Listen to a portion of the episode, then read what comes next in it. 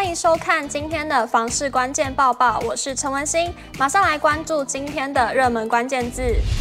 今天的热门关键字：买卖已转动数。今年八月份六都的买卖已转动数已经公布了，目前房市交易的概况为何？我们一起来看。首先来看到八月份的数字，其中北部地区可以看到与七月相比是呈现些微的衰退情形。台北市下降了百分之一点六，新北市下降了百分之四点九，桃园市则下降了百分之一点六。中南部地区不管与七月份或是去年同期相比，都是呈现增长的情形。可以感受到八月份买卖移转动数存在热度，是有交易量的。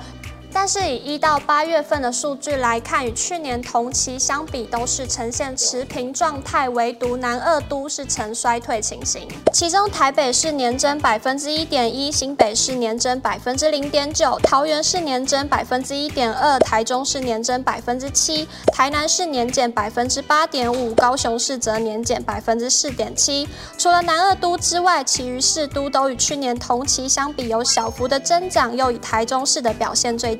另外，观察历年交易量，可以发现新北、桃园、台中今年一到八月份的借物买卖已转动数人创近九年新高，台北市也有八年新高的表现。今年上半年年增幅已由正转负，虽然一到八月累积年增率终止连续四个月衰退的局面，重回正成长，小幅回升至百分之零点二。但全球货币政策持续紧缩，市场也预见美国联准会九月份将再度大举的升息，同时国内又面临疫情升温的压力，加上上礼拜有跟大家提到的量缩概况，未来房市恐怕依旧维持量缩格局。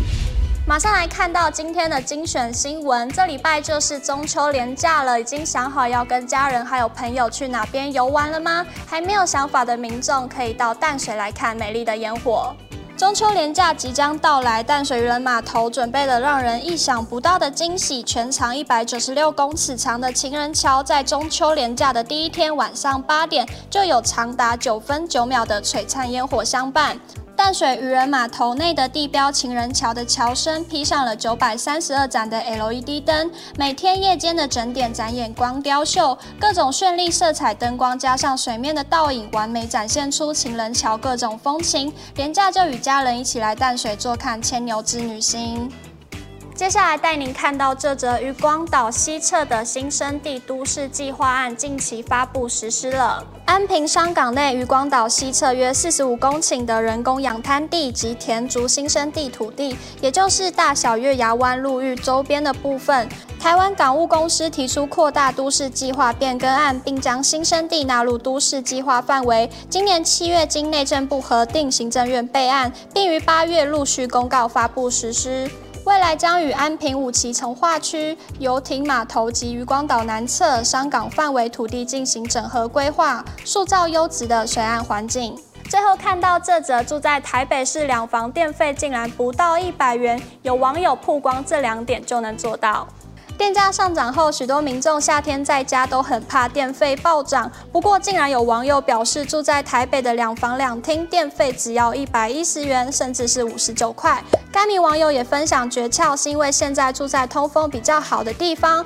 洗完澡吹电风扇，出门用不到的电器就拔掉插头。另外，该名网友也靠节电奖励省钱。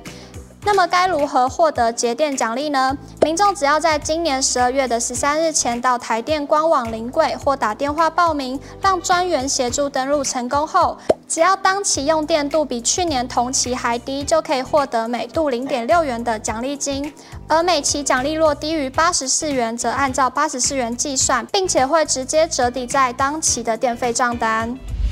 今天的买房卖房，我想问有网友提到使用暖风机会更容易发霉吗？有网友回应，必须要搭配人工，洗完澡后把水刮干净，包含玻璃门跟地板，并且开启干燥功能三十分钟。也有网友认为暖风更容易发霉，建议开凉风外加除湿机，玻璃门用刮刀和布擦干。若想了解更多房市资讯，欢迎点击下方资讯栏连接。如果你喜欢今天的影片，请记得按赞、订阅，还有分享，并且开启小铃铛。我们下次再会。